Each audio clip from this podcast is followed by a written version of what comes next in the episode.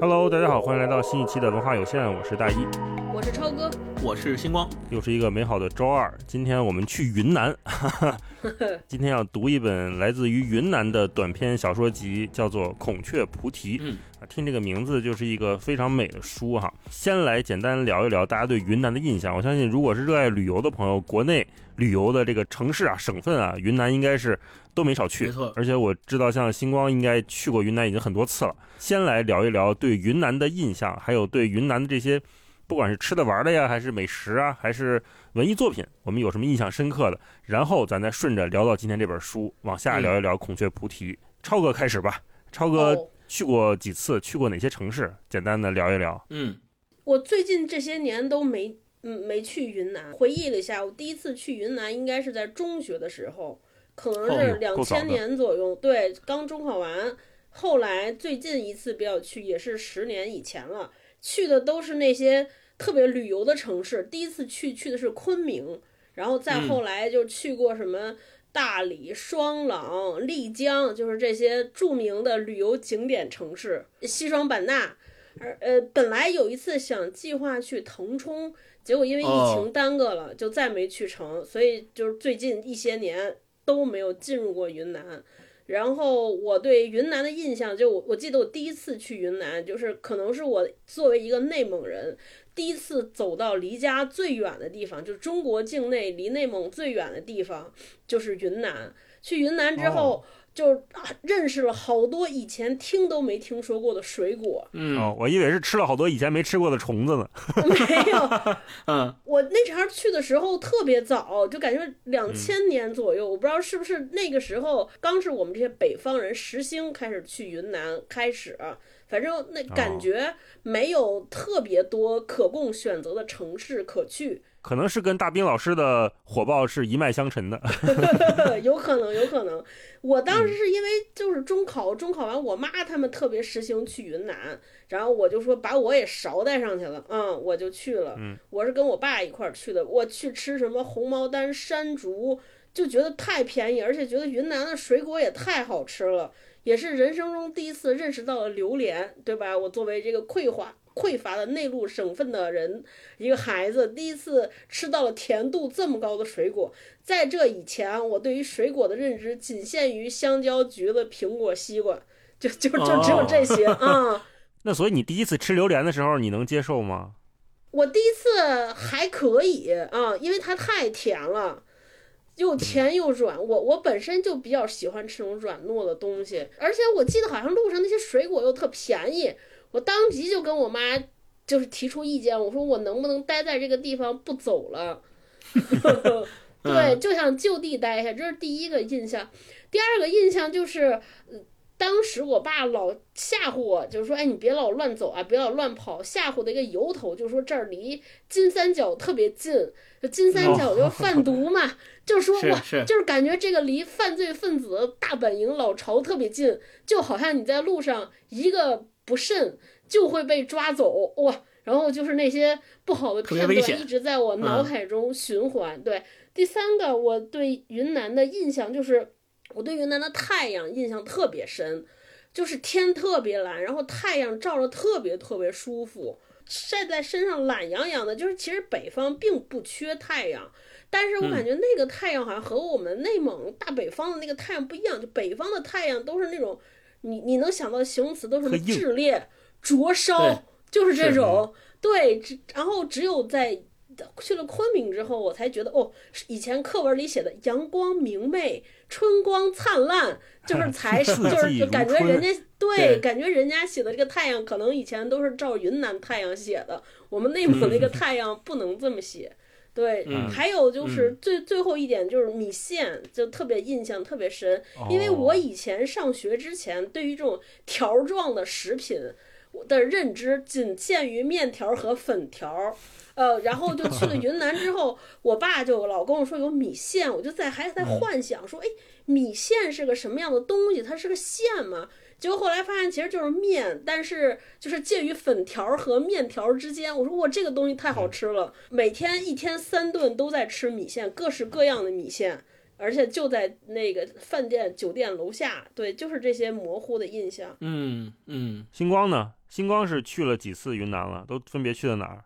我去云南去的次数，我现在已经记不太清楚了。但是我 回想一下，去年二零二三年的第一趟旅行和第二趟旅行都是云南。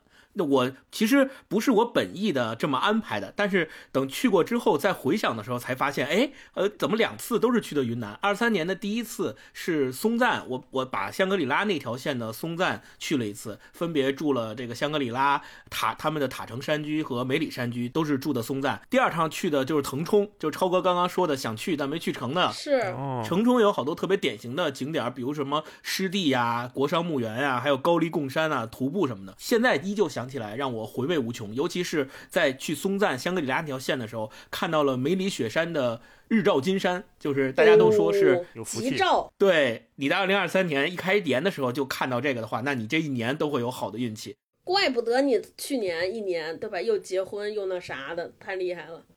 啊，然后提到云南，我那想到的关键词就实在太多了。比如说，我第一个想到的就是《彩云之南》那首歌，哦，我心的方向那首歌，对，就每次去云南南，对对，每次去云南，心里都会唱出不由得唱出这首歌。还有什么葫芦丝，就是那个大街小巷，你都能看到有人在卖，有人在吹葫芦丝。是，还有包括刚才超哥说的那些著名的目的地。丽江、洱海、呃玉龙雪山，还有我以前上大学的时候跟同学一起毕业旅行去的泸沽湖，也在云南，哦还有大理，晒秃噜皮啊了都。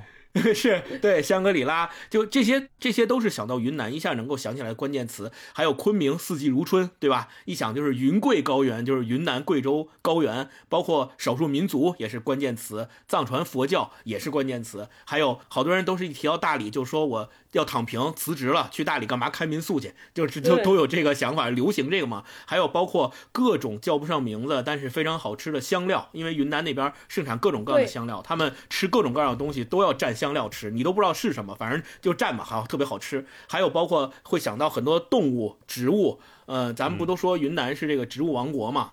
还有包括我们呃以前也做过节目，西南联大对吧？还有滇缅公路，这些其实都是云南提，这些都是提到云南能够一下想起来的关键词，包括印象系列、杨丽萍，这都跟云南 特有非常千丝万缕的联系。对，文化大使。没错，还有包括不久之前，呃，咱们才完成的给小朋友写信那个项目，一年半的。对我跟我连线的那个小朋友也是云南的。啊，我也是，嗯，咱们仨应该都是云南的吧？那个连线的小朋友结对子的，对。所以我对云南这个地儿一直是深有好感的。嗯，我一直认为是一个美丽神秘、舒适宜人、充满自然魅力、生机勃勃的地方啊。这是我心目中、我印象当中的云南。是嗯，大老师，大老师？呢？对，也是去年放开的第一次旅行，跟霹雳的爸妈，我们四个人去的是西双版纳啊，啊那就是相当于云南。美丽的西双版纳，就超哥说，那个叔叔说，这个犯罪分子的老巢就离得不远了，因为到金三角嘛，那块儿真的就是边境了。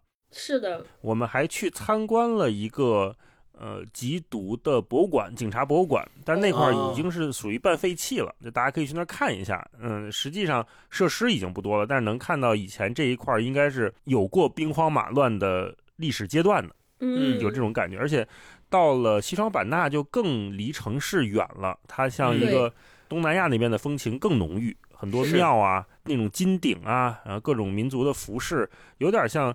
说你要是出国不方便是吧？你去西双版纳也能感受一下异域的情调，会有这样的说法。吃的呀，确实非常的有特点，嗯，而且可能真的是像咱这种北方人去了之后，你米线可能吃的还行，但是它这种特别有特点的什么锅啊、菌子呀，甚至虫子，嗯对吧？都是我们都得努努力或者小小小心才能吃的东西。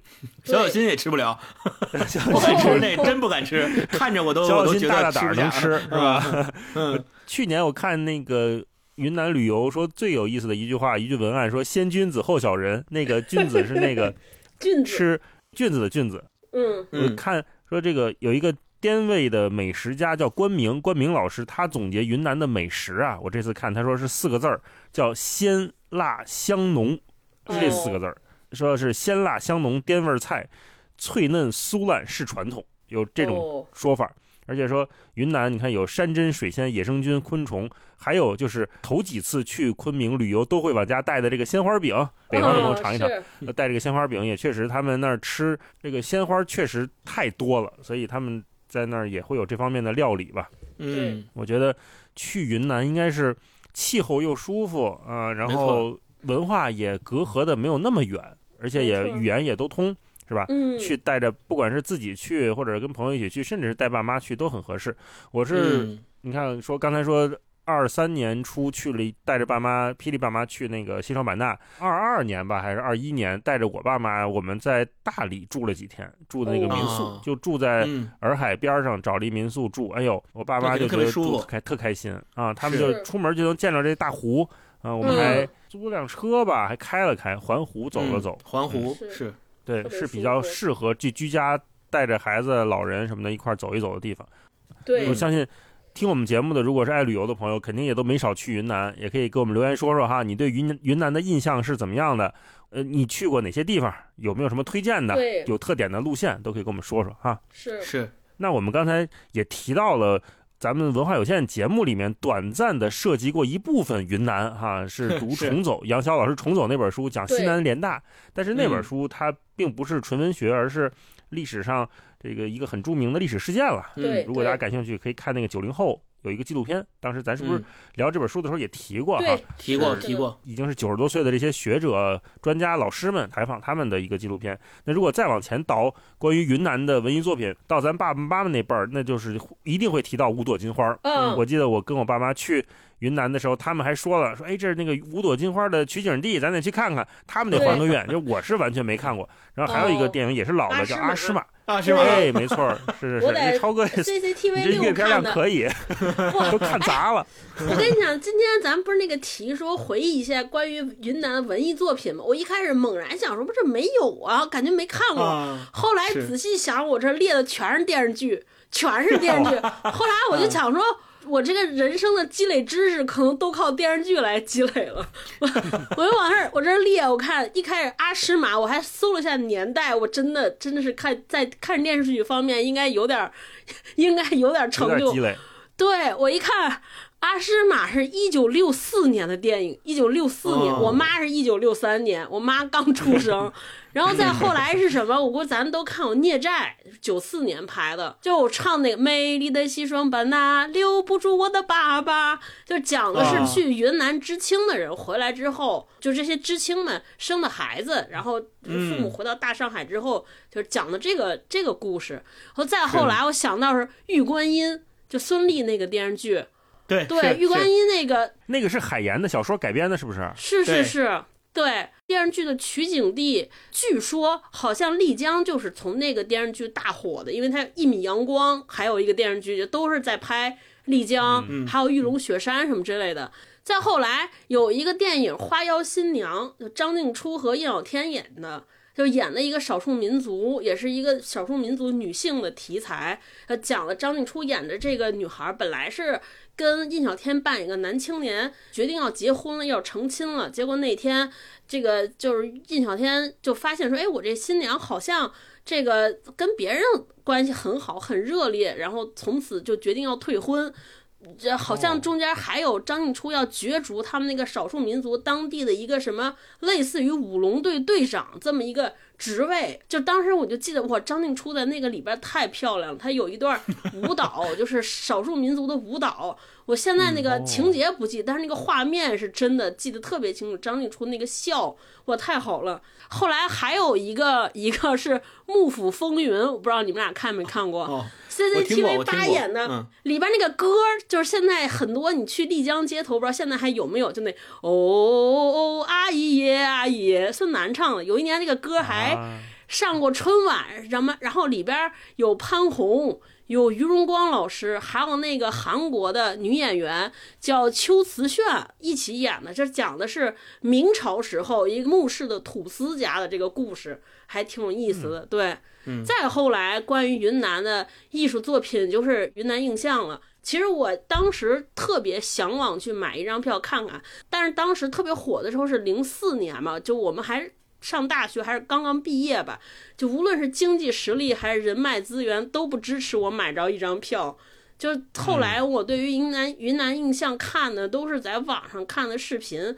我今天还为了咱们这节目，我又上网上看了云南印象的这个艺术团是二零二二年，因为疫情的缘故，杨丽萍老师就把它解散了，所以可能因为这个缘故，因此就很多云南印象的完整的演出片段在网上可以看到，就 B 站上有一个国家大剧院。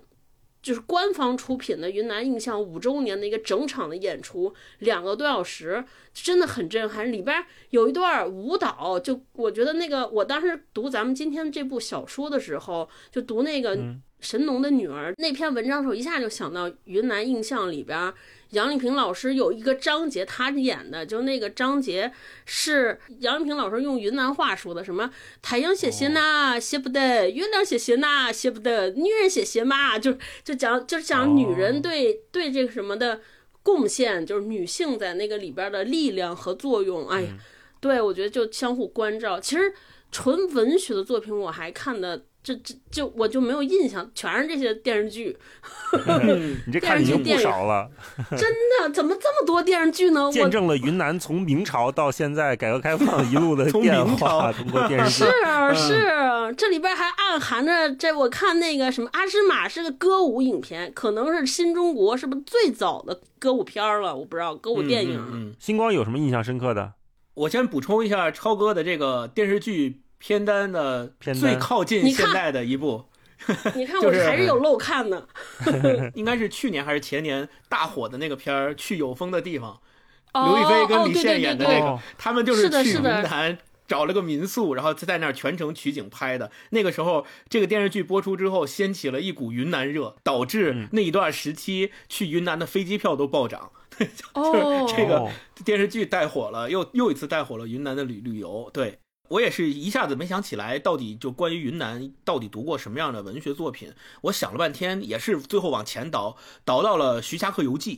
嗯，《徐霞客游记》里面，呃，其实他对西南地区的这个呃。地理地貌有过非常详尽的描述嘛？当然，他这里面专门有一个写云南的日记，就叫《滇游日记》。而且我们知道，徐霞客最后他的最远的目的地是走到了云南腾冲，然后他才回到家。而且他在云南写了很多关于那个地方当地的呃江河湖海啊，还有很多的地理上的记述，而且一直留到了今天。我们今天在读他的。呃，《徐霞客游记》里还能够感受到他笔下的那个云南的那种生机勃勃。然后，除了《徐霞客游记》之外，我曾经看过一小部分，就是《消失的地平线》，英国的小说家写的，专门写的关于香格里拉的故事。而且，这个关于香格里拉的故事，应该是全世界最早介绍和定义。什么是香格里拉，以及香格里拉在哪儿的这样一部文学作品？呃，这个小说是一九三三年的时候呃出版的。一九三三年这个年份其实也挺特殊的，这刚好是处于呃一战和二战之间的。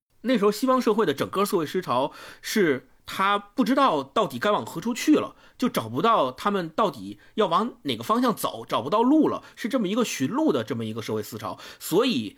呃，很多人就开始去东方寻找所谓的东方智慧。那这本书其实是在那个社会背景下应运而生的。他在这个书里面，呃，虚构了四个西方人因为一次飞机失事，然后就迫降到了现在中国的云南省境内。他们找到了一个寺庙里的大和尚，那个大和尚是一个智者。那大和尚说：“你们现在要去翻山越岭，找到一个叫香格里拉的地方。你们在那个地方是可以找到你们想要的东西。”所以这本书出版了。之后，在西方人的眼里，就成为了一个世外桃源、一个伊甸园一样的象征。而香格里拉这个词也变成了西方人眼中一个世外桃源的代名词。甚至于，这个香格里拉，现在我们说云南有香格里拉这个地方嘛？但是，一直到二零零一年底的时候，中国才正式批准，就是现在的香格里拉叫香格里拉，以前叫中甸县，才把它变成香格里拉。对，所以。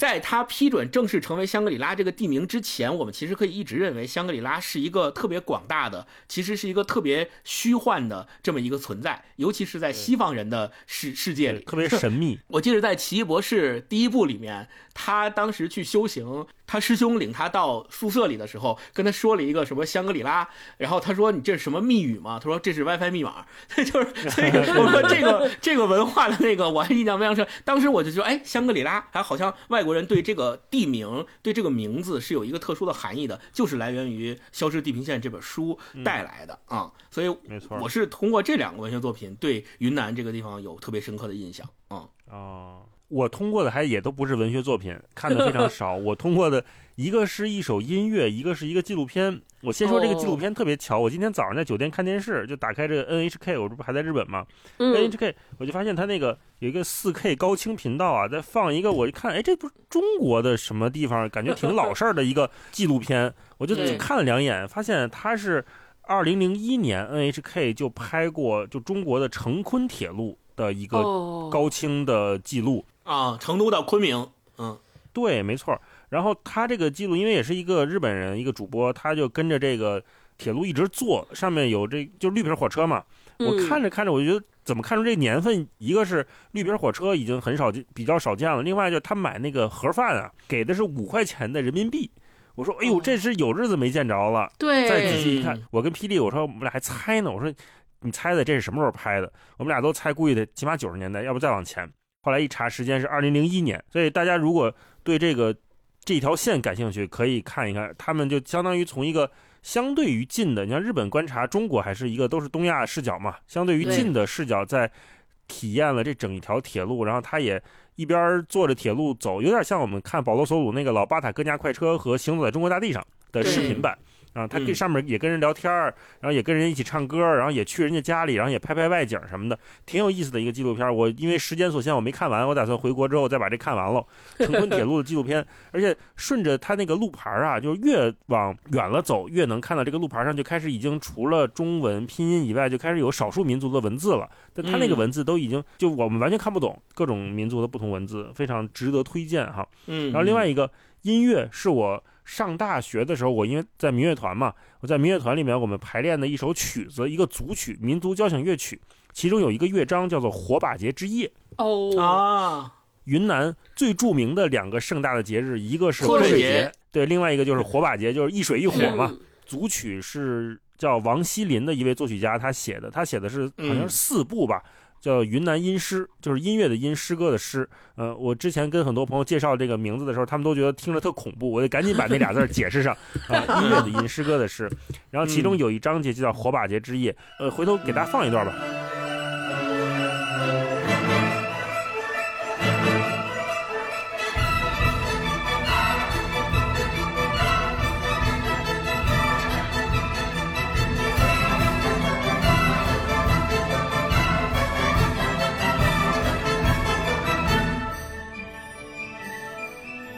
这里面涉及到很多少数民族的音乐啊，就跟我们汉族习惯的这种四平八稳的音乐不太一样，不是传统的五声音阶了，里面有大量的半音，然后小二度、小三度这样的阶梯，就会让你很想摇摆。它还不是国外西方那种四三拍的华尔兹，叫当当当当当当，不是这种特别有规律的旋转，它是很随性的一种音乐，而且节奏也不光是四二拍、四三拍，有很多的切分呀，后半拍进主旋律的部分，而且。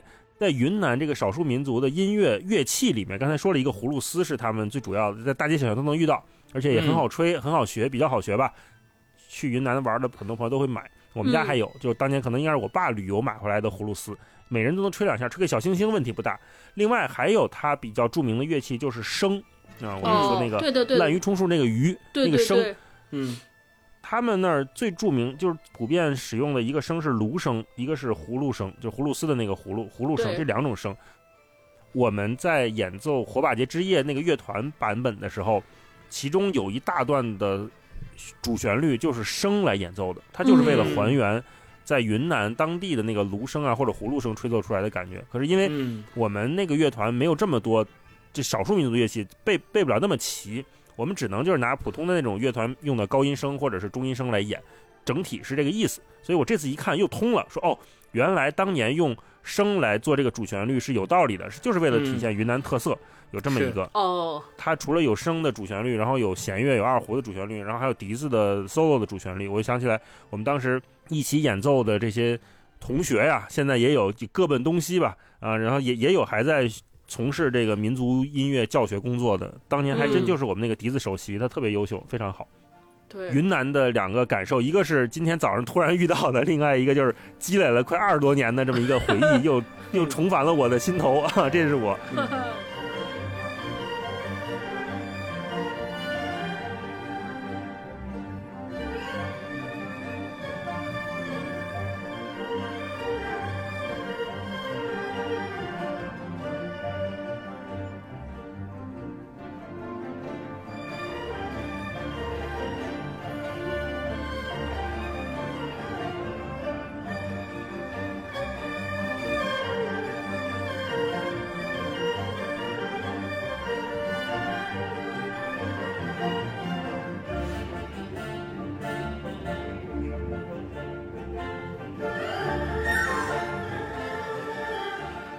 所以我们聊到这儿，大家也可以再给我们留言说说哈，你对云南有什么记忆？跟这个超哥的电视剧连上了也行，然后跟我们这音乐连上了也行，或者是跟什么旅游连上都行哈。对，我们一起在评论区给云南再种种草，有哪哪些方面可以了解的？嗯，好，那我们接下来就正式进入今天这本书《孔雀菩提》哦。多说一句，你看孔雀也是云南的代表，哎对吧？是的没错，一个代表的动物，然后菩提也是啊，也是一样的。那佛教刚才对星光也说了，就南传佛教在云南一直嗯都非常深厚。那菩提树也是云南佛教的象征，好多民族都会把菩提树视为圣树，都是很神圣的。没错，菩提树也在云南确实比较常见，所以你看，光这个书名《孔雀菩提》，你就能感觉到是一个又美丽又有点神圣的，又有点神秘的这么一篇小说集啊。那我们就嗯请星光先给我们介绍介绍这本书讲了些什么啊？嗯嗯，呃，《孔雀菩提》是青年作家焦点的首部小说集，它是由莫言老师给他做的序。因为嗯莫言老师是焦点的博士生导师，这个后面超哥应该还会给大家做比较详细的介绍。那整个《孔雀菩提》是一个短篇小说集，它这个短篇小说集里面包含了十一篇云南的雨林故事。我们现在讲叫雨林故事，因为它每一篇小说几乎都涉及到了云南那个地方的雨林，以及生活在雨林里面的那些人的故事。呃，这本书呢也是入选了豆瓣去年的中国文学小说类的榜单，排在第五名的位置。我们知道许多作家其实都是从写自己的家乡开始了他们的文学写作生涯的，焦点也不例外，他也是从写他的家乡开始，他本身就是云南人，他就是云南走出来的，所以他写的故事也是以他的家乡云南为背景展开的。那我们说这十一个云南雨林故事为什么？呃，今天我们读起来能够打动我们，是因为它里面有非常多象征性的意象，就像刚才大老师说到他的这个书的书名一样，孔雀动物、菩提植物是云南特别特别常见的，以及有代表性的，让我们一看就能够想起那片土地的这样的代表性的意象的东西。包括它这个书里面，大家如果去读的话，还有更多更多的动植物的意象，比如说野象，比如说巫医，还有比如说毒蘑菇，包括这个公木瓜树等等的这些动植物还。有云菜、豆腐，嗯，都是这个让我们一想起来说，咱们前面讲这个一想起来云南有哪些关键词，我们就能想得出来的这些关键词。所以焦点就是通过这些意象构建起了这十一个他笔下的云南雨林故事，然后带我们重新走进那一片雨林，让我们去领会在发生在那片雨林里面的故事，发生在那片雨林里面的人。作家徐则成他评价焦点的这本书的时候，他说到是说，呃，焦点是深入到云南那块地方的肌理里面了，他几乎是把云南能我们能够想到的那些东西都呈现出来了，给予我们的是一种叫陌生经验的体验。莫言老师在序言里面他说，呃，焦点小说中的女性，这个又扣回到了刚才呃超哥前面所提到的他对云南的一些印象里面，尤其是有很多女性的力量在。孟岩老师说，焦点小说中的女性是带有几分巫性的，就是这个是女巫的巫啊。这个对巫性也是我在读这本小说的时候一个特别大的体会和感受，就是我们因为对那片土地怀有深深的神秘感，以及有那种由动植物以及不了解所带来的那种向往感，有些时候我们就会感受到这里边有很多古灵精怪的东西在，而这些古灵精怪的东西，因为我们的不了解，我们可能就会把它笼统的归结为巫性，就是我们不知道它是一种超自然的，还是一种符合理性的，还是不符合理性的存在，那我们就会去用这种方式想象那个雨林里面到底会有什么东西，那这些东西投射在我们的现实生活当中，跟我们的现实生活又能发生什么样的联系？我觉得这是我们在读焦点的这本《孔雀菩提》可以去深入这本书的一个角度。另外就是这本书虽然写的是呃云南的雨林故事，呃，但是呢，它其实并不沉重。就因为我们以前前面我们也读过一些呃类似于像云南那样非常偏南方的呃文学作品，包括更南方的东南亚。啊，对，包括更南方、东南亚的作品，我们也读过。然后，但是我们会发现那些作品跟今天我们读的《孔雀菩提》的关键词是完全不同的。我们一说，比如东南亚的作品，我们就说东南亚有雨林，对吧？我们就说潮湿，说黏腻，对吧？就是这是关键词。但是我们一提到，对我们一提到《孔雀菩提》，我们会发现它很轻盈，它完全没有我们所说到的那种黏腻感在身上，它不沉重。这也是。我读这本书给我的另外一个特别明显的感受，就是它会让我们感受到那个雨林生发出来的生机勃勃的感觉。它是一种富有生机的、富有希望的。虽然他写的一些故事里面的人物好像是。也是要逃离的，也是要呃对生活失去了信心的，甚至于想到了死亡的。但是这种想到死亡，他在最后还是给了一个非常光明的希望，给了我们一个结局，就是雨林它毕竟是有这么多动植物在的，它毕竟是有生命力的。这种生命力是让我们最终读完这本书合上之后，我们还能够感受到心里面的那种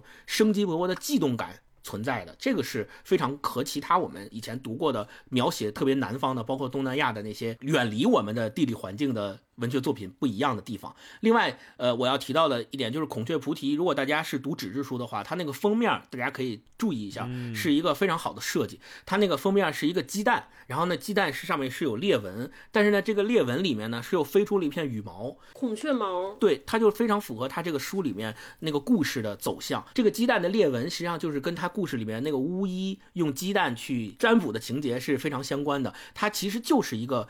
呃，生命的孕育和重生的这么一个意象的表现，然后它里边那个羽毛也是象征了呃勇气，象征了力量，象征了女性。这个跟整个书的关键词和整个书给我们的那个核心的概念和思想是相一致的。我读这个短篇小说集里面的十一篇文章里面的每一篇，几乎都觉得呃有不一样的感受和体会。就像莫言老师在序言里面说到的，说他相信读者一定能够读出。比我更多的东西在他的这个小说里面，在他的作品里面是，嗯，那最后我还想说的一点就是，他这个书的书名《孔雀》就不说了，大家都理解。菩提到底是一个什么东西？前面大老师也说了，菩提是其实是来源于菩提树。那菩提树在佛教里面，它不是单指某一类树，而专门指的就是佛教里面的圣树啊，佛祖顿悟的那个，对，成佛的人或者说正正道成佛的人，他。在哪棵树下正道成佛了，那棵树就会被奉为圣树，然后就把它叫做菩提树。所以，我们说菩提这个意象在这本书里面故事中也起到一个非常关键性的作用。那如果我们了解这个菩提在佛教当中的这个圣树的地位和位置之后，我们再回到故事里面去看，说它在这个故事里面所描述的这个菩提到底象征着什么，它到底代表着什么？我觉得我们都能够读出来那个意思。就他真的就像刚才星光说的，呃，和我们以前读南方系作家的作品不太一样。对，咱也聊过陈春成，来自于福建的植物园的那种写作哈。然后林兆广东是临海的，啊，他会从整个可能更历史的角度去看待这个身份认同的问题。那今天我们读的焦点的《孔雀菩提》，它一方面有云南有雨林山林里面的这种灵性的东西在，但它同时。也会有一些现代性的东西迸发出来，包括自就是女性的力量，然后呃一个人的自我的身份，然后他在其中的一些选择，我觉得都是一个很好的结合。他没有把我们一竿子支得特别远，也没有说一下又写的呃极其的城市，极其的像北上广一样啊，我们每个人好像都司空见惯的东西，他又带着一些神秘的东西在。所以让超哥介绍介绍作者吧。是。呃，焦点是一位出生于九六年的女作家。其实我自我不知道你们俩的印象，我当时刚翻这本书的前几部小说的时候，前几篇作品的时候，我完全没想到这是一位九六年生人的小朋友啊，对我们来说是小朋友了。对，做的作品，因为他写的。他写的故事给我的感受，我后来再倒回去看莫言老师给他的那个序言，我觉得概括的太精准，太精准了。叫根植泥土，仰望星空。就仰望星空，就是里边有好多有想象力在，呃，有天马行空的东西在，还有寄予了很多。呃，憧憬美好的希望就是星空的部分，根植泥土就是它其实也触碰了很多，呃，一是现实题材，另外是现实题材里边更加冷峻的东西，比如说死亡，比如说离别，其实这里边有很多和死亡，他在拷问死亡，在面对死亡，或者他在思索死亡。然后我就去翻了一下他的。简介还有他的履历，我发现还挺有意思的。首先，就我个人特别喜欢这个，特别喜欢这位作家，就是从他的这些采访里边表达出来的。就他第一，第一，他应该是我们介绍过的年轻作家里边，可能是少有的一直在接受，就他的背景，学术背景就是专业的，对专业科班训练。他本科是学呃汉语言文学的。我看啊，对对，他研究生学的是文学创作与批评。当时他的导师就是著名的我们国家著名的诗人欧阳江河老师。对他现在师从于莫言老师，在读博嘛，在北北京师范大学在读文学创作嗯，所以他一直是在研究文学，呃，包括他一直在写，而且他之前创作的很多都是写诗。因此，我们今天读这部作品的时候，你会发现他一直在用短句，就语言很富有诗性。然后又短句，然后有有有很有节奏感。另外很多地方就会隐匿掉这个人称，你们俩有这感受吗？就没有什么我啊你呀，上来就在说话，上来就在情境当中，以至于我经常会停下来看一看，说。这到哪儿了？而且他的语言那个陌生化处理处理的也很好，他经常嗯有很多不不是按照我们口语化的正常的语序来的，对，有很多倒装的句式，呃，包括这个语序的结构次序可能也和正常说话不一样。我猜想也和他接受了很多诗歌的训练是分不开的。对，然后包括他写小说，确实是我我猜啊，我猜应该可能也是天赋异禀吧，因此就受到了很多老师的点拨。比如说，今天我们在这个小说，在这部小说集看到的最最后一篇文章，叫《黄牛卡车》，这个是当时上课的时候，毕飞宇老师当着全班同学的面，对，帮他改了，当做一份，当做一篇范文，逐字逐句让大家来修改来看的。呃，现在呃。读博的时候，博士研究生在跟莫言老师，莫言老师确实也是给。就我想象中，我以为这种名师当导师，以前我以为就是挂个名儿那种。后来我看他的采访说不是这样的，真的是在修改。说他第一次给莫言老师的两个文章、两篇文章去看，他以他的初衷就是在于说，我给老师汇报一下，让老师看一下，我不是每天来这儿混，不是每天睡大觉，我写东西。结果发现收到的是莫言老师的那种十几页纸，而且是手写的修改意见。就非常仔细的在帮他进行修改。那我们今天在这部小说前面的序言中也看到说，哎，莫言老师对他完全完全不吝这个辞藻的这个夸奖，应该看出来莫言老师也非常喜欢这位弟子。但是就是这些名师的加持，有的时候也是一把双刃剑。就很多人一开始，包括我在内。就离这本就是没有打打算开始看这本小说的很大一部分原因，也是在于就看封条上写了好多名师加持，我内心中就有一些许抵触。莫言作序，余华推荐。对，就感觉哎呀，就中国文学界两个顶流。是因为以前老觉得是不是不行才会这么推荐。但是我相信，但凡翻开过这本书的人，认真阅读过他的人，你会发现，就他的才华，绝对是绝对配得上这些老师的推荐。确实是才华横溢，就能在这里边。虽然他经过了科班的训练，但我觉得这个天赋是掩盖不住的。我当时看了他一个采访，我就说，我想看看这些就是从小生来要当作家的人和我们这些人是有什么不同。后来。听完他讲那些故事，觉得确实是不同。我就看他怎么汲取写作素材。他说：“你看，就去地摊上买个橘子，看有一女的在那装橙子，他就在这想，哎呀，那个橙子当时怎么样受到。”受到这种冷遇，怎么样被装到兜里边和这个群体分开，他就能幻想出一篇小的作品。包括他说：“你看我在春天的时候看的，大家风衣底下这些女生穿裙子露出，就是从大衣底下露出裙子那一节的那个裙裾飞扬的感觉，我也觉得很美，也是一个故事。我看完这个，我就觉得确实是了不起。就我们看到裙子，只能想说哇，又到了穿裙子的季节。但是在做职业作家笔下，确实它就是能变成一个非常动人的故事，这就变成了他很好的灵感的素材的来源。然后我特别喜欢他，还在于他一直在强调说，我自己要对自己的写作要坦诚。焦点是从小被爷爷奶奶养大的孩子，他他们一家人应该是他爸妈，包括他爷爷。最早都是在做地质勘探有关的工作，嗯，然后他也出生在一个很普通的家庭里边，所以他第一也毫不毫不避讳自己家庭的普通和平凡，同时他也对家里的每一个人都能很好的接纳，还有很好的包容和考量，我就特别喜欢这样的年轻人。哎，我现在已经有点倚老卖老了，对，然后 是特别喜欢这样的年轻人。然后我我是觉得一个人对自己足够的坦诚，同时又开始在在基于现现状能进行呃这种不消极的反思，我觉得这个很了不起，是因为他们太有消极的理由了，太有看到。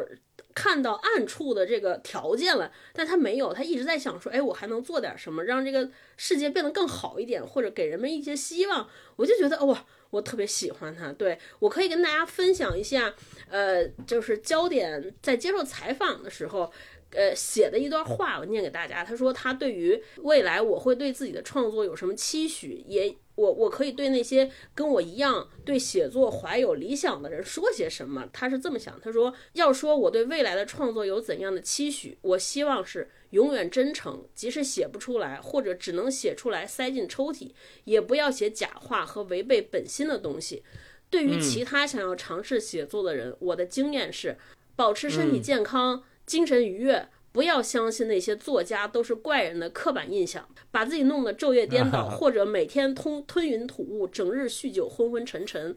持久的写作是一场永远不会打赢，但你只要撤退就会输的战争。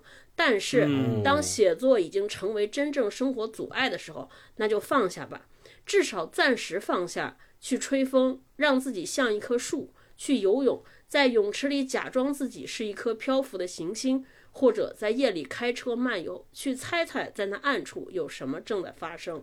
哇，这段话就写的很有诗性也，是 没错很可爱，很率真。对，是的，是的。就最后还有一点，我觉得就我们提及焦点，包括他的老师莫言，或者我们提到中国作家里边很多呃这种，比如说幻想啊或者灵异的东西，很多人都会把它归结为，哎，说这我们是不是也是这个。呃，魔幻现实主义，对吧？就很容易往这个上面写，包括焦点。你看他的小说里边，到最后有很多我们所谓打引号就特别飞的这些想象的东西，比如说六角马呀，还有包括它里边这个前面星光说的有巫性的呃女主人，都在说，哎，是不是魔幻现实主义？但是焦点他自己。是这么说，他的博士生论文的研究方向就在研究像什么，从《山海经》啊，包括我们国家的志怪小说这个传统文脉里边，他有一个观念叫幻异文化，幻就是幻想，异就是奇异的异，叫幻异文化。这是他研究的重点，他其实就想说，这个就是魔幻现实主义是人家南美的嘛，就其实我们中国作家的这些，就是所谓叫非的或者奇幻幻想的部分，其实更多的还是从小我们延续了这种中国文学作品里边古典的这种审美，嗯，所以我觉得他的作品里边，我们能够读出来很多。很多很中国、很东方、很原创的这些东西，就并不仅仅像是很多你知道，就读了很多西方文学受到那种那种影响的作品。对，我补充两点，刚才超哥说，呃，焦点在他的这个小说里面写到了很多巫性的东西嘛，我们大家也能读出来。然后就有很多人对他提出了一个问题，就是这些他写到的故事和雨林里面发生的这些动植物身上的那这些巫性的东西，到底是不是他？自己亲身经历的，或者是他身边的故事，然后他把它写出来，写成小说。他有一次在接受采访的时候，也被问到这个问题，他回答的特别可爱，他说。他说：“我特别想说，这就是我实地考察得到的，但是很可惜不是 啊。”他说他在博士入学考试的时候面试，余华老师是面试官，也问过他同样的问题。余华老师就问他说：“你本人是生活在城市里的小孩，但是为什么你的小说里好多写的都是山里呀、寨子里边呀、雨林里面的这些故事？你是怎么写出来的？”他说：“是因为他爷爷和他爸爸呀都是地质队的。刚超哥前面说了，他们就是在山里啊，在寨子里，在雨林里面进行地质考察，然后在这个过程当中积累了很多故事，看到了很多人，他们见过了、看过了之后回来告诉他，然后他说那些东西就像底片一样留在了他的脑海里。我就看到这儿，我就说，那他简直太有天赋了，就他能够把他的爷爷、他的父亲叙述给他听的故事变成他自己笔下的小说，并且能写的这样的好，我觉得这个天赋是很多人对所不能及的。特别棒，并且我看这本书的出版编辑，他他说焦点是一个特别的可爱、特别接地气、特别率真的作者。他前面说为什么超哥分享的那一段里，就是呃他自己分享说，他觉得作家不能够再像以前的刻板印象里面一样，说我每天喝大酒，每天要熬夜，每天要抽烟才能写出那种惊世骇俗的，写出那种流传千古的东西。对，他说我们不能再想象作家要是像那样写东西了，我们应该是回归到一个正常的状态。为什么？是因为。那个编辑就说，焦点他本身是。他们学校里面篮球院队的 MVP，就他打篮球特别厉害，然后他本身也是游戏主播，就他说他玩《塞尔达传说》玩的特别好，他的游戏录屏在 B 站上面有二十万的播放量。就我们知道，再加上这些，我们就能够了解一个更加立体、更加全面的焦点，在我们的心里就能够想象说，哦，在笔下能写出这么有灵性的、这么生机勃勃的这些作品的作者，是在生活当中是一个什么样立体的人，他能够丰富我们的。想象以及能够让我们对作者有这样一个立体的画像之后，再去读他的作品的时候，就能够有一个更加丰富的体验。我们说，哦，原来写出这么生机勃勃作品背后的这个作者，也是一个在生活当中生机勃勃的人。这个我们就能够对立起来了，对，对照起来。是，对，一是很有诗性，二是很有天赋，三也真的是很勤奋。我觉得，如果能在一个体育运动上面。不管是打篮球啊，还是这个游戏，也算电子竞技吧。我觉得如果能取得一定成就，或者是被人关注，他一定在日常的行为习惯、自我的坚持、自我要求上面非常严格，否则他也不可能达成这么好的训练。我觉得他更多的是给了我们这些创作者也是一个提示，就是你怎么想能持续的高质量的创作，并不是依赖于那个。偶尔的灵光乍现的瞬间，偶尔的你说我喝个大酒，我突然就悟了，这种概率 比较低。咱不能说没有，咱只能说比较低。或者说，我就每天我就在蹲在家里，我就丧丧的，我就在那想，我说什么时候来灵感，我弄点什么吧。呃，那这样的话，当然也也有可能出现不错的作品。但是焦点告诉我们，就是你积极的生活，积极的去拥抱生活，同样能创作出来积极的、好的、感动人的、让人喜欢的作品。我觉得这是一个特别。鼓舞人心的事儿，不不光是对读者来说，更是对所有的创作者都是这样的。对，还有专业的知识背景，这个我也 非常是专业的训练，专业的训练是不一样的。有学术研究，也有科班出身的这个基础在打底子嘛。嗯，对。呃，咱们说黄牛皮卡，就是他的这个小说是这本书里面的最后一篇，实际上是他在。读研究生的时候写的一篇文章，也受到了这个毕飞宇老师在课堂上面当做一个范例，然后来让同学们一起来提出意见，然后一起来修改。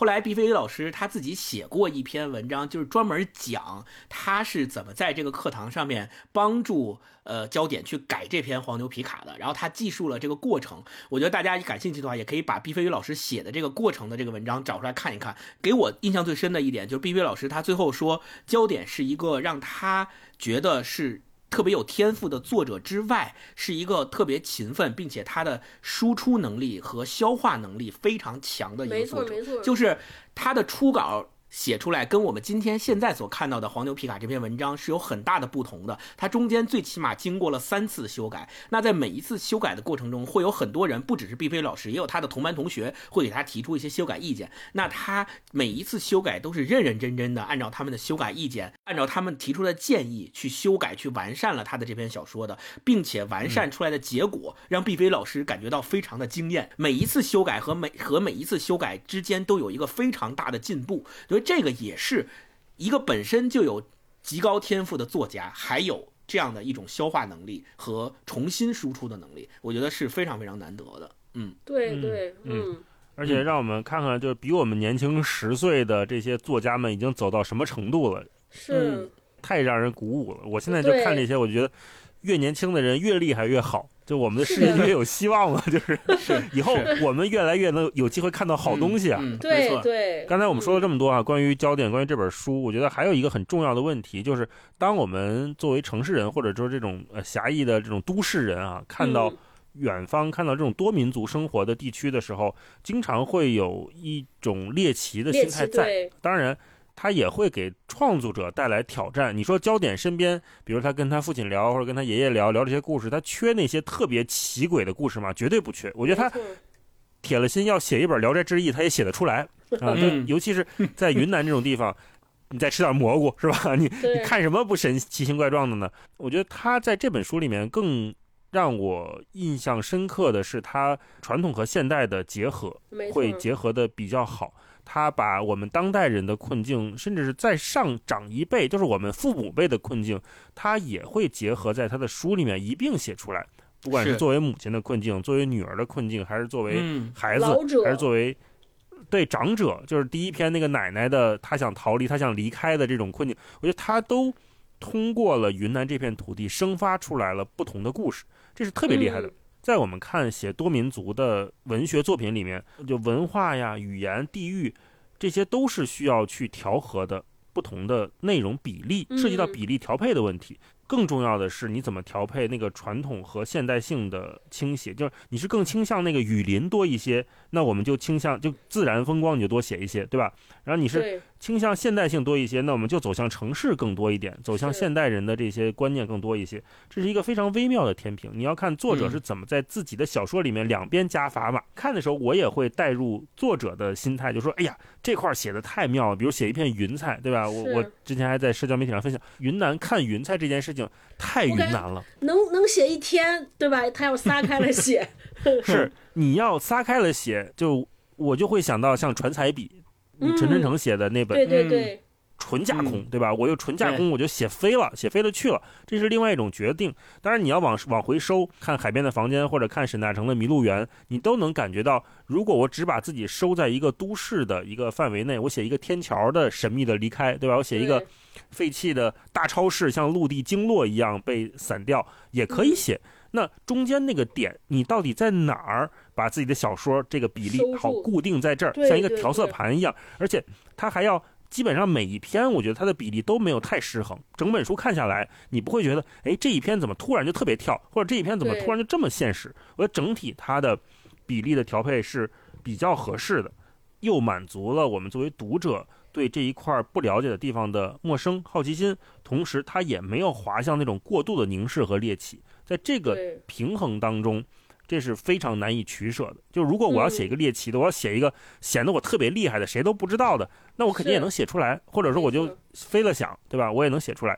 但是，他并没有去迷恋那个我要让人惊诧的那个执念。我觉得这是嗯我看焦点的小说，我觉得非常让我让我动容的，就是每一次看的时候，我都会觉得他在控制，他在有意的去把握住他要写什么，那他就没有走向那种特别神话、特别架空的。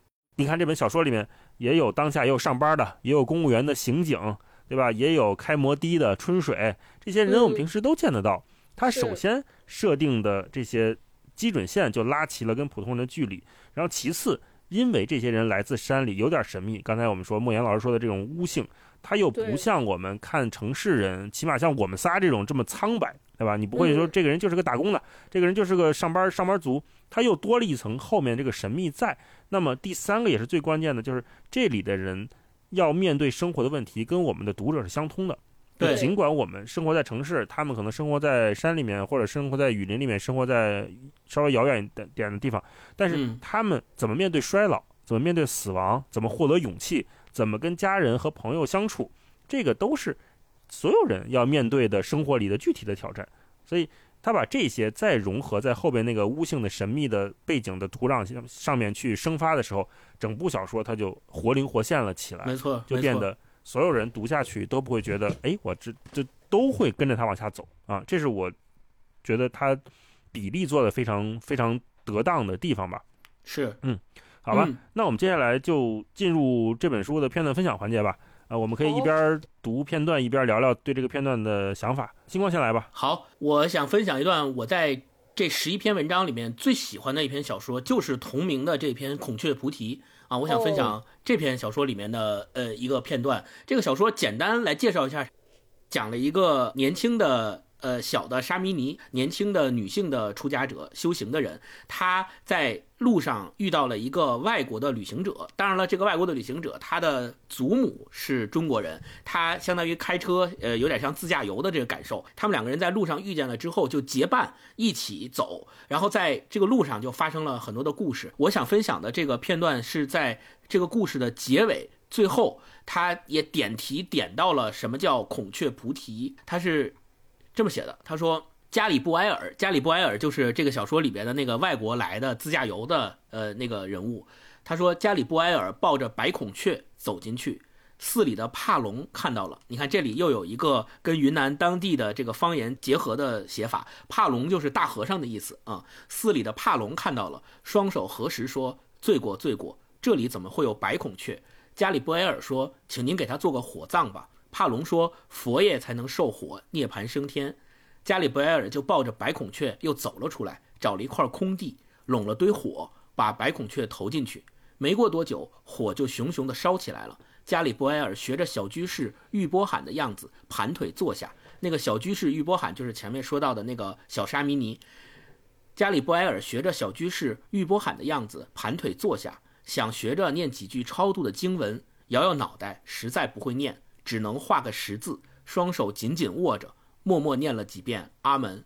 火连着白孔雀渐渐燃尽了，留下一堆灰烬，里面有一颗小小圆圆的珠粒，如一颗菩提子。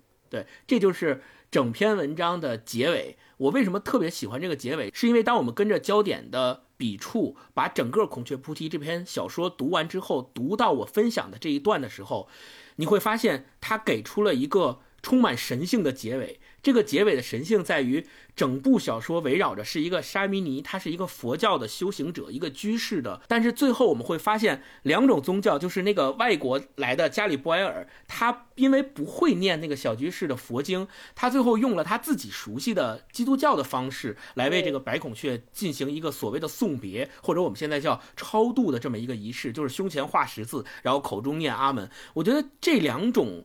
不同宗教在他的笔下，最后汇成了一个共通的主题，并且把这个所谓的什么是孔雀菩提，你看白孔雀在他整个的小说里面是一个非常鲜明的意象，以及最后把这个白孔雀投入火中，呃，把它送别了之后，从那个火的灰烬当中看到的结成的那个菩提子，又是一个非常鲜明的意象。那整个小说。他用这样的方式结尾结在这儿，我觉得给我们读者留下的一个心理上的冲击和心理上的回味是久久不散的。就是那种神性，你会觉得说，原来世界上所有的宗教可能在。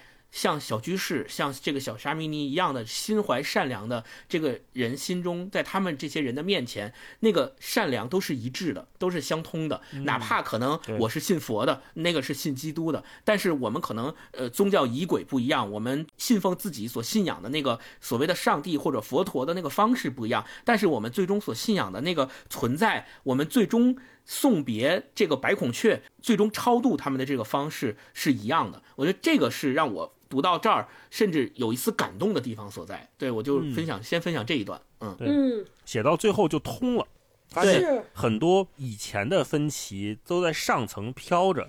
当你足够的往下沉，一方面你可以沉到那种宗教很神圣的部分，另一方面你也可以沉到孩子很童真的部分，你也可以沉到那个自然最包容的部分里面。在《孔雀菩提》这篇小说里面，最后它都收在了一个菩提里面。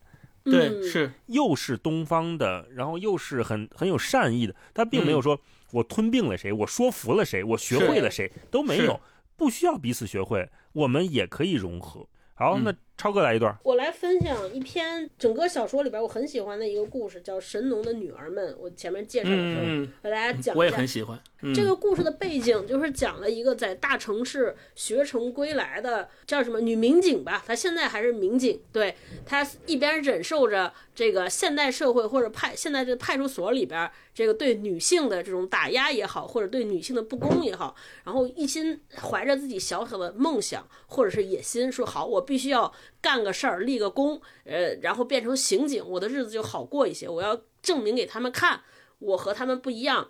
然后他他就怀着这个梦想，或者怀着这个憧憬，就去山里边去寻找一个附近邻居里边在山里走失的，或者是要逃出。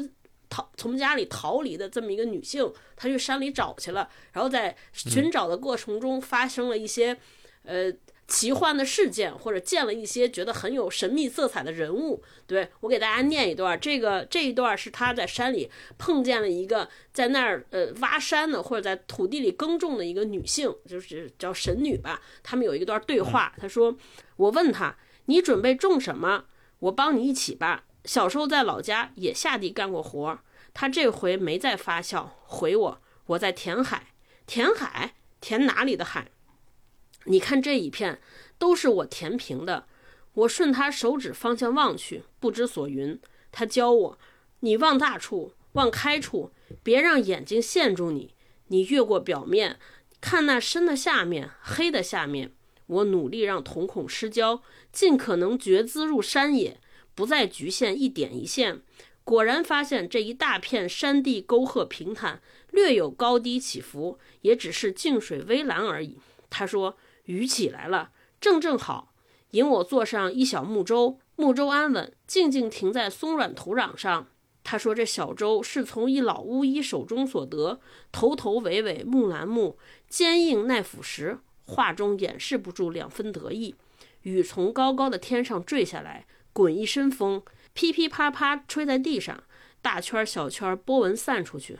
他告诉我，水积成的海里行船靠风，土堆成的海里行船靠雨。雨大处重处海面湿滑，行得快，千里西山一日还；雨小处轻处海面干瘪，只能耐着性子慢慢游。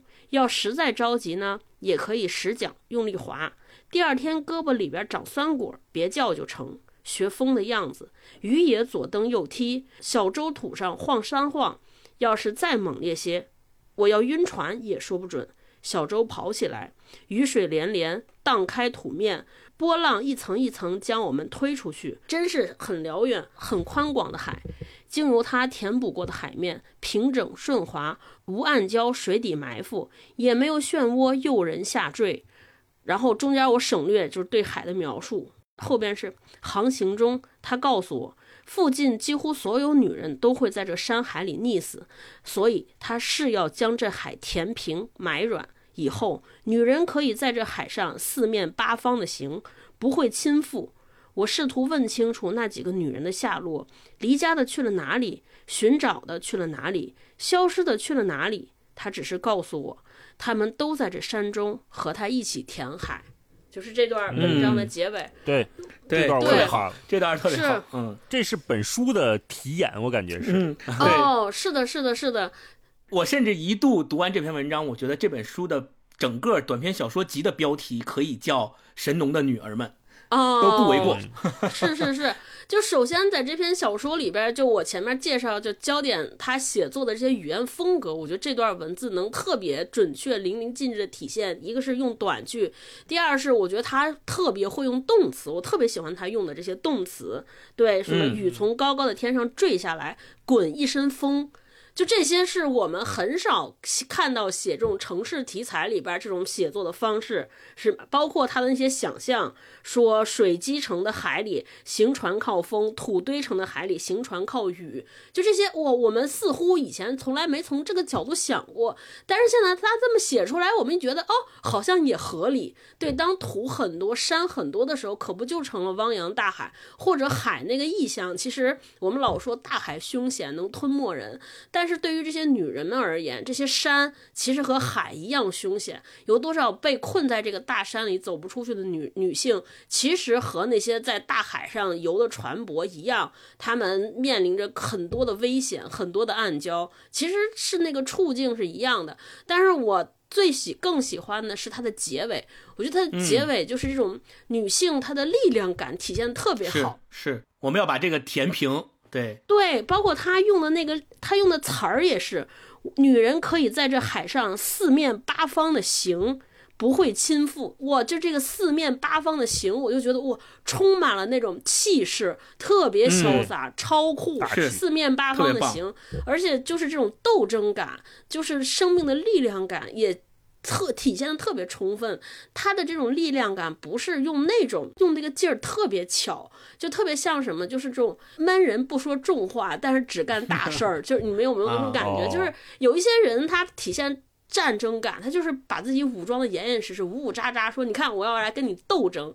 但是焦点笔下的这些女性都是你看着她们好像很柔弱，好像对生活也无可奈何，甚至就是被生活对吧被。就是被生活也遭受生活的欺凌和周遭人的欺负，他们好像无力反抗，但他们心中已经一直存在那种火种。我觉得就这个这种燃燃就是燃一直在潜内心当中燃烧的火，比那种喊出来的那种斗争，我觉得更让人感到力量，更有生命力。嗯嗯，有一种由内而外的力量感。对，更坚韧。大老师来一段。好，我来一段。我来一段，就看的时候，一是特别馋，二是特云南，然后第三，我觉得写的呀真可爱的一段啊，俊子那段豆腐的那一段。哦哦，你是豆腐，嗯。第二天早上起来，全个屋子都漫着豆腐香，想想的打一个哈欠，跟噼噼啪啪的油锅声相呼应。是在厨房里，春水炸十瓶豆腐，豆波跟自家老公坐在堂屋里，等着吃赔礼。听人平常讲，这个豆腐出了这地方，到哪里都做不成。你就把师傅带着，把点豆腐的酸水带着，只要脚迈出这片土地一步，这豆腐做不出来，不是苦就是涩。在以前，走在路上提着豆腐甩起卖都不会断，遇到人要买就拿炭火一烤，香几条街。现在屋里没有火炭，摊在锅上直接煎，照样清香四溢，皮黄黄脆脆。动也不动，趴起看。春水塞一块豆腐在嘴里，让一边去，别被油溅到，香得很，就是赖着不走。看那些好豆腐，一块的肚子鼓起来，一块的肚子瘪下去，翻一个面儿，又在锅里弹两下，转头一想，又气得很。这样的好豆腐，等会儿竟要进了坐在堂屋的那些坏嘴坏肚里。春水手里抓了把什么？白灰白灰的粉，哪里有这样子的佐料？往豆腐上划几道小口子。蘸着粉往里塞，凑近了一闻，这股子味道再熟悉不过了。这不就是那水烟袋落下的烟灰吗？平日里都是这样的。那些个男人或蹲或坐，挨在墙边，嘴巴对着烟袋嘴猛吸一口，水烟筒就烧开水似的，咕咚咕咚的响一阵水泡。眯起眼睛，把烟咽进肚子里滚两圈，吼吼哈哈的猛咳两声，拎起烟哨子抖抖烟灰，又传给下一个。那烟味儿混着汗臭味儿，熏得人眼睛疼。把露在外面的烟灰擦掉，抹上一层辣椒面儿，稳稳当当的挨个放盘子里。春水对我狡黠的笑笑，眼睛里亮亮的，好像欢喜的很。这样的心思，我自然立刻心领神会，拼命忍住笑，端起盘子就往堂屋里走。豆腐来喽，赶紧吃起。然后中间省一段啊，后面说，嗯。咂摸两下，肥舌头转两圈，舔舔嘴唇，依旧是好弟弟，吃好喝好。平素里靠一条舌头，爽辣酸涩都有的尝，是非好歹也就都认识。所以这舌头我也最在意。人家家里头摆的那些水果，拿给我舌尖一蘸，就晓得买回来放了多久。但不知怎的，我看着他们把那些烟灰豆腐都直接的咽了，一下子觉得舌头好麻，用手一擦。竟不知道什么时候咬破了一大块，流出了好多血来。春水的心应该也就是这个时候和我的舌头一样麻掉的。分享这一段，嗯，前面在写豆腐。首先，这个石屏豆腐是当地的非常著名的小吃吧？去过当地的朋友应该都知道，他们那个煎豆腐啊，那个豆腐不是我们在北方买一大块一大块，它是一小个一小个的，就是可能就是手指甲盖这么大，大拇大拇指甲盖大一点吧。它是一小块一小块放在。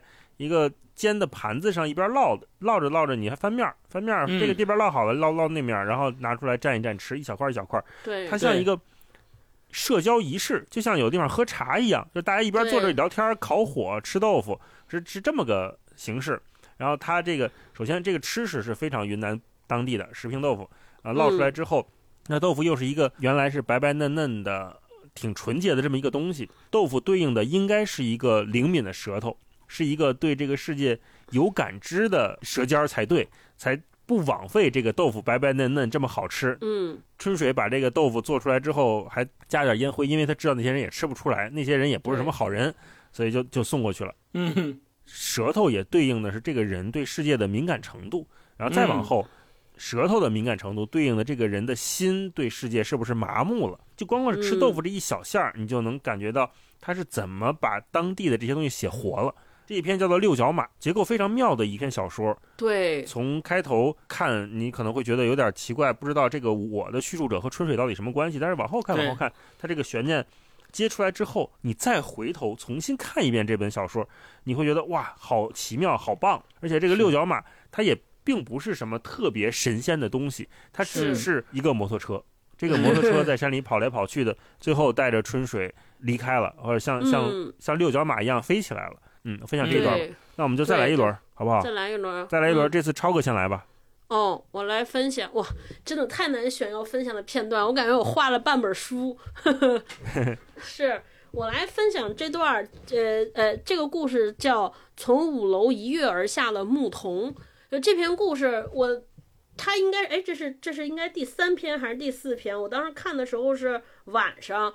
就他前四篇，第一篇是木兰舟，第二篇是木六角马，第三是神农的女儿们。就我刚才分享的第第四篇叫从五楼一跃而下的牧童。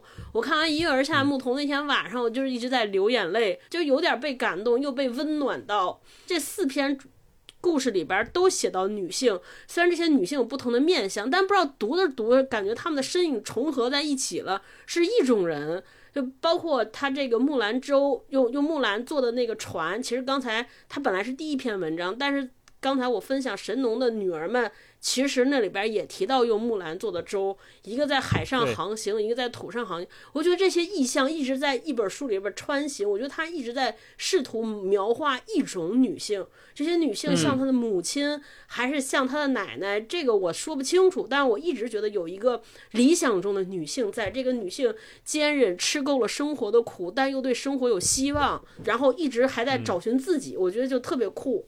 为大家分享的这个从五楼一跃而下的牧童这个故事背景，就这个故事的主角应该是一位五十多岁的女性。这位这个女性，呃，因为孩子唯一的孩子彤彤英年早逝，早夭去世了。其实她的生活也没有什么希望了，因为她一直以来女儿是她生活的全部依靠，所以她每天浑浑噩噩靠打麻将为生，每天就在游荡于小区里的小区附近的各个麻将茶室里边，甚至后来还和人一起出老千。本来以为人生就要这么过下去了，结果突然间碰见了家里来的一个孩子，这个孩子说他是一个牧童，为人间带来春天。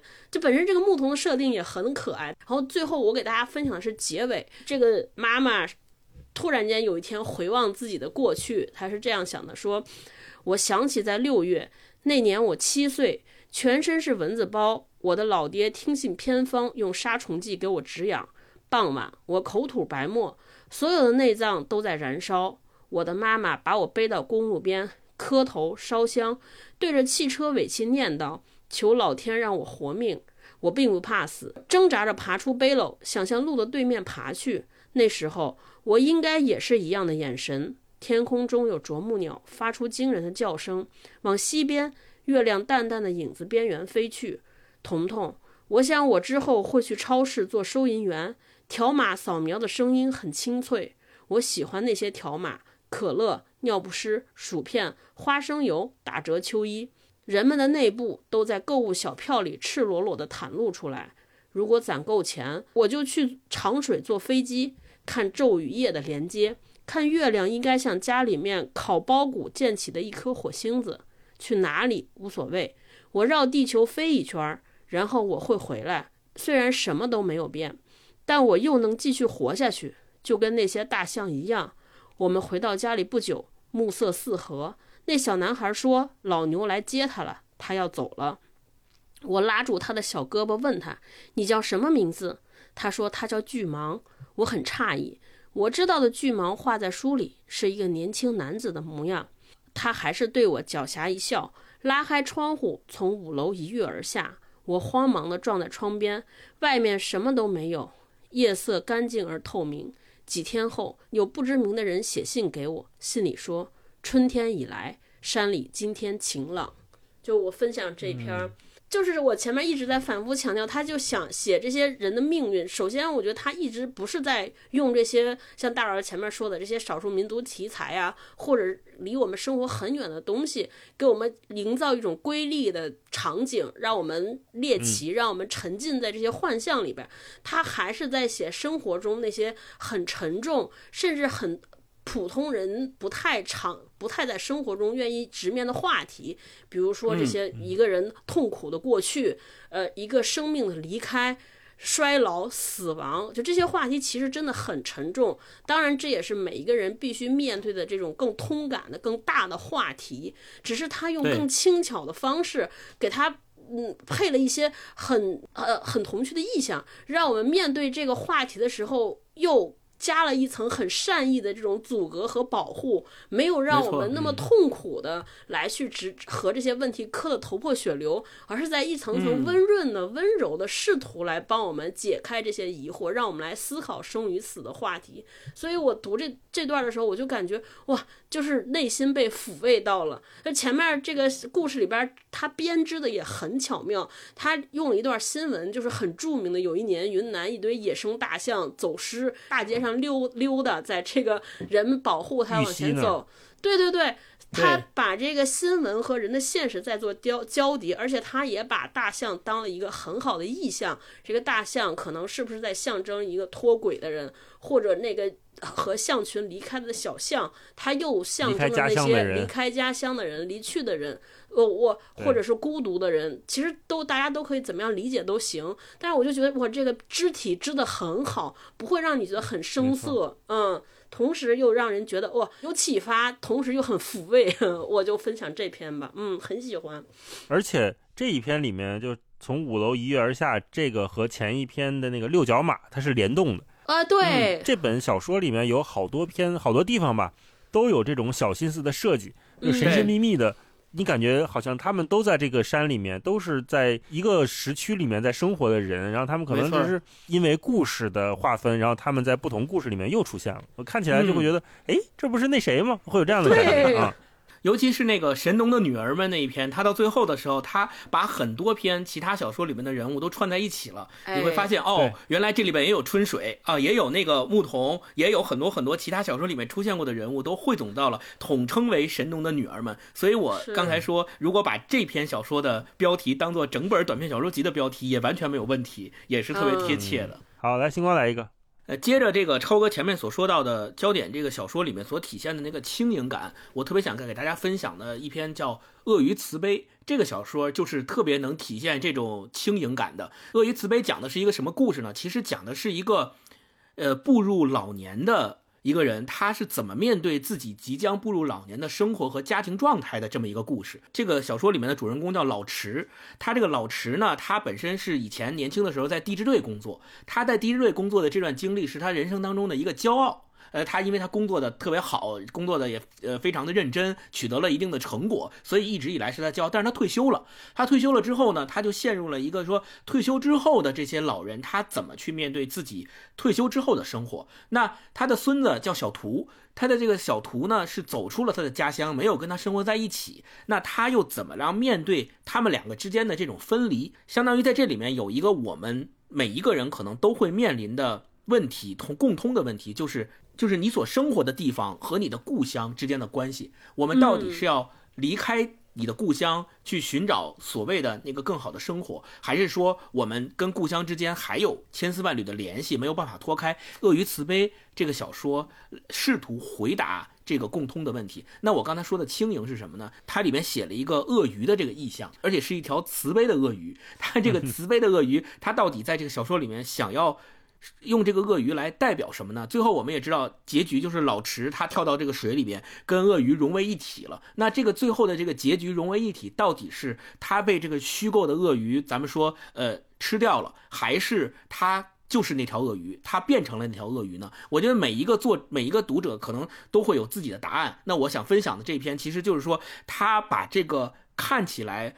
我们每一个人都存在的这个问题，其实挺沉重的这样的一个问题。他用鳄鱼的这个意象来把它淡化了，那我们就会发现说，他加入了鳄鱼的这个视角以后，就把一个非常沉重的问题变得很轻盈。我们就能够说，从一条慈悲的鳄鱼的角度来重新看待这个问题，就会让我们整个的阅读体验变得不一样起来了。那我想分享的其中的这一段，讲的就是这个老池，他跟他年轻的时候的那个地质队的队友，怎么面对他们退休，怎么面对他们年老之后的那个状态的。他是这么写的，他说：“嗯，老池望望人。”仿佛多看两眼就不是汤老师，而是一个莫名其妙疯掉的别的人。见不说话，汤老师对了老池两排牙齿笑出来，跟原来十七八岁刚入队时一样。赶紧的吧，晚上回去抢不到肘子了。行，干就干。野外大山大河跑了四十年，今天再跑他一回。但说好，干完咱就回家啊。爬上岸来，抡起刚捡的地质锤，噗噗噗往地上砸。新东西是好用。钢的质量也比以前好了，地面几下就一个大坑，扬起的土糊满脸。汤老师一旁越看越高兴，抢过地质锤就往石头上砸。队长，我今天就让你看看，我才是能文能武。李娟文化比我高，力气没我大。那个什么邹海，大字不识，白使力气。老池说：“汤之文，你真的疯了。”那边回队长，你看你大白天光个膀子掉个裤衩，小心告你流氓罪。使劲向石头上砸呀！砸水炮，砸骨刺，砸那些年野外得上的关节炎，砸大楼，砸商场，砸被抛弃了的这身臭皮囊，砸光荣，砸愤怒，砸爱，砸毁，砸他个七荤八素，天旋地转，廉颇老矣，尚能上马，收拾旧山河。我就分享这段，就这个，尤其是最后这一段，就是说砸呀砸呀，这段对特别有力量。他这个力量其实体现出来的，就是这两个已经退休了的老人，面对他们即将年老的现状和状态，他们的一个反应，就是他们在那种情境下，仿佛又找回了年轻时候的在地质队的那个干劲儿，那种力量感，又仿佛重新回到了他们身上。但是我们知道，这种力量感是转瞬即逝的，就像是我们营造出来的一个场景和环境，马上它就是表现出来。这一会儿我砸砸砸砸完了就没有了，他们最终还是要回到那个已经退休了、已经不得不面向自己年老的那个状态，走向死亡的那个生命历程的终结的那个状态当中去。这这段就特别好的体现出了他们两个老人在一起的那个状态，就是实在不知道干什么了，然后发现了一个地质锤，说那我们。再重新找找回一次青春吧，然后就又开始像以前在地质队干活一样，又开始砸。我觉得这个我就分享这一段特别好，嗯嗯。我在最后一段啊，我还是我也分享那个神农的女儿们里面的一段，就看云彩的那一段，哎呀，写的太浪漫了。而且我觉得这个只有中国作家才能写得出来。我从未来过这座山，或者小时候曾经来过，但那到处都似曾相识的树木与青苔石，早已在脑海中模糊成一团面目全非的绿色墨迹。我沿着大概是被进山捡菌子的人踩出的毛毛路继续前进，心里充满莫名的英雄般的使命感。我既不担忧迷路，也不害怕野物。当我不知道接下来往哪里走的时候，我就抬头看天。我的运气不错，今天太阳没有把云全部烤化，天上有许多云，它们的轨迹与形态就是地上的道路与预言。比如，你看到团团的绵羊毛散落一地。像是天上发疯了的牧羊人，把他的羊全都剃成了裸体，那你就要小心，今晚雷暴将至。比如天上常常预演战争，云间时常鲜红一片，血流成河，那地面上的生灵也将在不远的将来爆发同样惨烈的争斗。涿鹿之战、牧野之战、长平之战、巨鹿之战、昆阳之战，这些历史中举足轻重的著名战役，早在天上的云里就已经演练出了结果。扣上了文明那颗关键的纽扣，只是人们不常抬头看云，错过了流向的预兆。否则，曹操早已在某个漫不经心的下午，在天边火烧云的壮烈景色之中，看见了赤壁之下遮天蔽日的浓烟烈火，看见了自己那十余万伤病致死的士卒残影。啊，分享这一段。嗯，我想，这如果是外国人看呀。估计得加一百个注释，就是这些站、这些站、这些人到底是干嘛的？但是我们作为中国人，我们有这个文化基因在啊，你就会知道，原来他们写的这些这些战争啊，这个这些历史人物、这些典故，我们都知道，我们都很熟悉。而且他把一个非常闲适的状态，就是你什么时候能抬头看看天、看看云，盯着云彩看一下午呢？一定是没什么事儿干嘛，在晒太阳的时候，很轻松的在那儿看嘛。那他又把这么一个非常非常轻松的易得的事情和历史上最宏大、最惨烈、最最著名的战争联合在了一起，就这两，这又是一个天平的两端。刚才我说的那种调和是自然和现现代性的调和，那这个是一个一轻一重的调和。这两个轻重放在一起，你完全不会觉得它失衡，而是觉得轻的东西足够宝贵，而重的东西它真的有那么重要吗？他把这两个连在一起的时候，你就会说哇，原来看世界也可以这样看啊、对，如果我们再往后想一步，这个看天上云彩、云舒云卷的人，他参透了世间兵法、万物的道理之后，他还会屑于去用这些计谋吗？他还会嗯愿意去做那些征战杀伐吗？也许不一定了。啊，他又给了我们一个新的角度，每一个细节都值得我们去琢磨。因为我们在看前几篇的时候，你就会感觉到作者对文字是尊重的，他对写作是在意的，所以我们作为读者也会给他足够的信心，就愿意去品他的文章，而觉得他肯定不是胡写的，我愿意相信他。这种嗯相信这种连接在阅读、在写作之中是建立起来是非常非常难得的。有的时候我们会觉得，你作者在故弄玄虚，或者说你作者你就随便写一写，那我就随便看一看喽。呃，两方都在糊弄事儿就过去了。但是遇到这样的书，遇到这样的作者，你会觉得啊，我没有被糊弄，那我也不愿意糊弄我读他的那二两个小时、三个小时。对嗯，那我们片段分享就到这里，最后我们嗯再聊一个小问题吧，就是刚才咱们也都频繁的说到哈，说这个书里面的这些人物，尤其是很多女性角色，要么是出走，要么是离开，要么还在寻找啊。那你嗯觉得他们在做什么？这个这本书核心想处理的问题是什么？一一方面，我们刚才说了，刚才引用的那个书里面的片段哈，说女人可以在这海上四面八方的行，不会倾覆。那另外，嗯我也想问问你们俩是怎么看待这些人物的选择和结局的，以及如果把这本书推荐给身边的一个朋友，你们会推荐给什么样的朋友来看？我特别愿意把这本书推荐给身边那些呃呃现在活的感觉很紧张、很压迫，在寻找松弛感的朋友们。我觉得特别适合读这本书，就嗯，这里边所谓的松弛感，其实大老师刚才分享那段有云在那段，我觉得是一个非常非常好的典型的体现。其实有的时候，我觉得松弛感并不是来源于说，哎呀，我能从云中看出了什么，我能这个从呃云里边看出这些万物，我能从生活中看到万物有灵。我觉得更重要的是那种要抬头看天看云的那种勇气。我觉得这个可能是更珍贵的。就今天我们读焦点的这部小说里边，我第一个感受到的就是所谓叫万物有灵。这个万物有灵这个东西，它里边的万物。以前我们可能看城市里边的小说，可能我们包括当下，更多都在处理自己的问题啊。我今天心情怎么样？我和人的关系怎么样？其实你虽就是你处理核心的问题，你的核心的出发点都是我，都是自己，都是这个人。但我觉得，就是从焦点的这些故事里边，你会发现，从一朵云开始，其实当你把自我抛去了之后，你从其他的角度再来看这个世间万物，你会有不同的角度，你就会觉得好像自己根本没有那么重要，你此刻当下手边这摊烂事儿也没有那么重要，更所以解决这些事的核心就是你敢不敢把自己放置在一个更大的空间之内。更大的一个自然界当中来考察今天你所来看你今天所在的这些事儿，看你身身边所处的这个角度和角色。说说回来，前面这个问题说哦，那这些人的走出离开到底在处理什么问题？我觉得这是一种某种意义上的抗争，或者在尝试。嗯，我觉得这个走出和回来，其实就是对于现有现状的一种处理。他其实不知可能不太知道。唯一正确的方向是什么，或者是我该往出走，是不是就是我最终正确的出路？但我觉得抬起脚往出走，就已经是一个他们来做的尝试，或者向当下命运。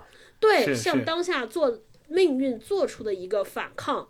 对，所以我能就是这些抗争身上，我能感觉到他的故事里边这些生命里这些不屈服，还有我从这些小说里边读到的那种来自灵魂深处的自由。我不知道你们俩有这种感觉，就他写的天，他写的蘑菇，包括这里边这些人物的选择也好，他并没有过那种非常呃就革命性的崛起的那种觉醒点。那一刹那灵光乍现，说：“哦，不行，我今天要出走了，我醒悟了，我要和我的旧生活说再见了。”他没有这种顿悟式的革命的转折，而是在生活当中，我一边承受着生活这些苦难，生活对我的磨折，一边我再想想，要不然我试一试。就是尤其那个昆虫那一篇，就特别明显的，里边有一个女孩，我之所以找一个丈夫，就是因为她怕虫子，那个男的不怕。对吧？嗯，但其实他也没有，他知道自己不爱这个男的，但他其实也说不出来自己爱谁，或者说这男的我找他有什么好。但是就是有一天很自在，说我把虫子都打死吧，打死完了之后我就走吧，好像也不需要他，就是一个非常非常自然的转折，就会让生活出现了新的面相。所以这是我读这本小说的启发。就有的时候我们太就像写作太依赖灵感一样，我觉得我们生命当中有时候老觉得生命苦闷，也是太在于等待一个就是完完美的万全时刻。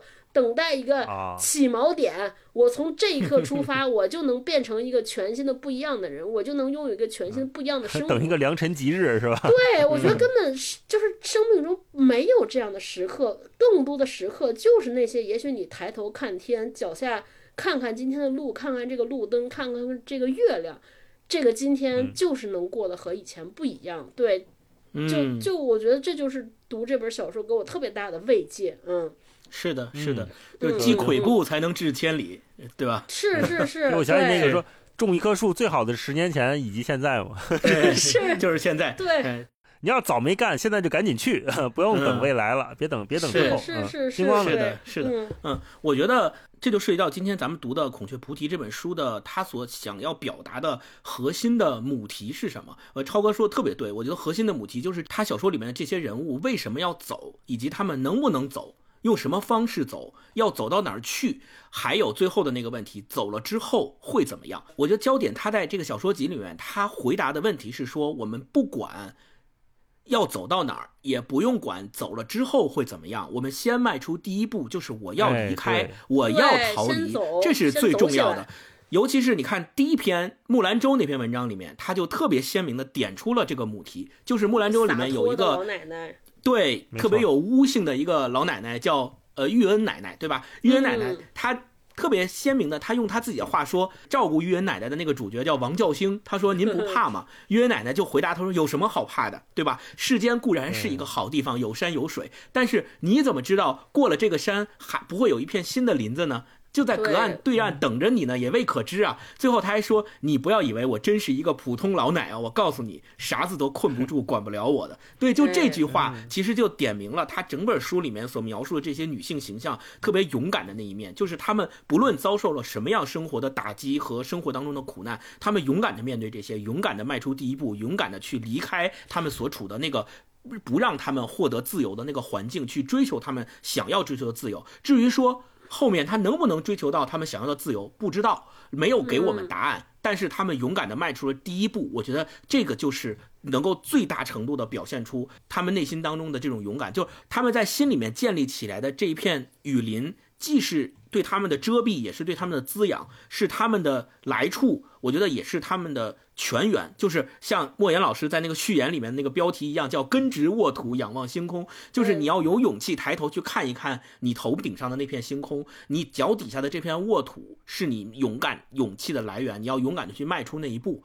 就是我要把这个小说推荐给什么样的人呢？就是推荐给那些觉得好像自己被困住了的，想要逃离的，想要去追求更多自由的。这这种这样的人，因为其实这个小说能够给我们最大力量感的，恰恰也在于它鼓励我们去勇敢的迈出那个第一步，而没有告诉我们说迈出这一步之后你会不会获得你心目当中想要追求那个自由。其实那不重要，就是焦点用这个小说里面的这些故事和人物告诉我们，那不重要，重要的是你要勇敢的迈出那一步，你要勇敢的去仰望星空。焦点他在呃《孔雀菩提》这个短篇小说集里边，我觉得他是用什么样的方式去慢慢的浮现出咱们总结出来的这个母题的呢？核心的呢，就是我觉得他用到了一个特别好的写作的方式，就是他把陌生的事物熟悉化，以及把熟悉的事物陌生化。这个我觉得是特别好的，我觉得我们也是在读的时候可以去着重的去看的。什么叫把陌生的事物熟悉化？就是他写的是云南的雨林，是动植物的那个天然的王国，是有很多很多我们所不熟悉的事物在那个雨林里面。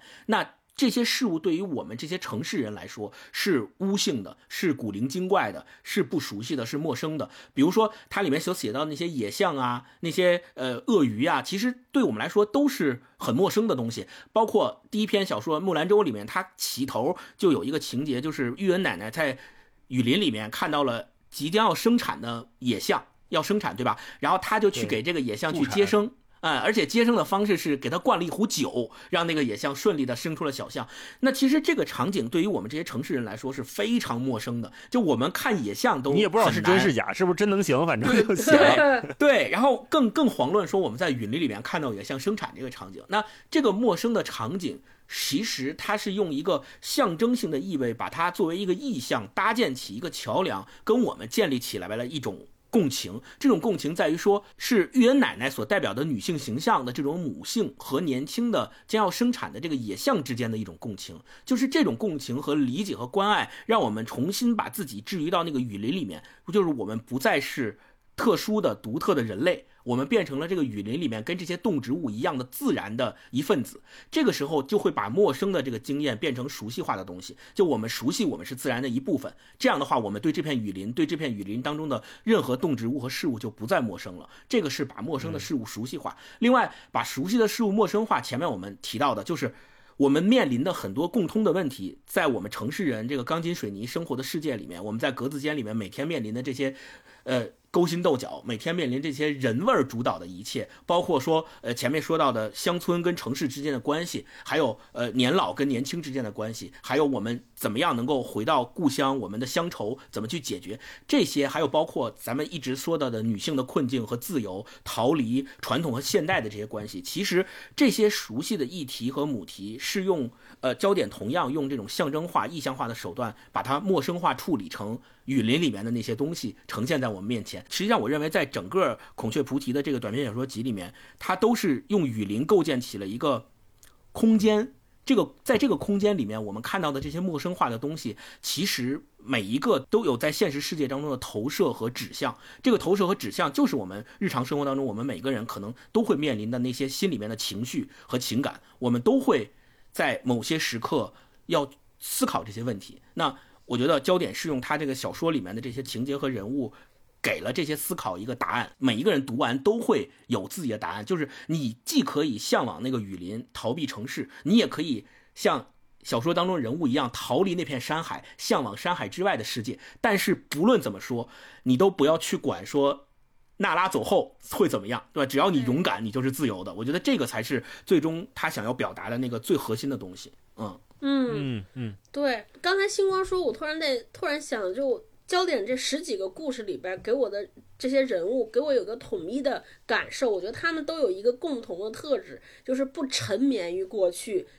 也不幻想未来。我觉得你不知道你有有没有这种感受？就你看他写了很多老人，这些老人虽然哦会交代这些老人的过去发生了什么，但他没有。因为没有用过去的美好过分来对比对比当下他对当下生活的厌恶，好像这些人回忆就回忆完了，那我也不不会谈论过去我那些过去的辉煌。然后对于未来呢，大家就想说我往前去，我往那儿去，但是未来对我来说有那些恐惧、惶恐也。不存在这些人老了之后就说，我找一个老了病了，我就再去想找一个地方自我了断。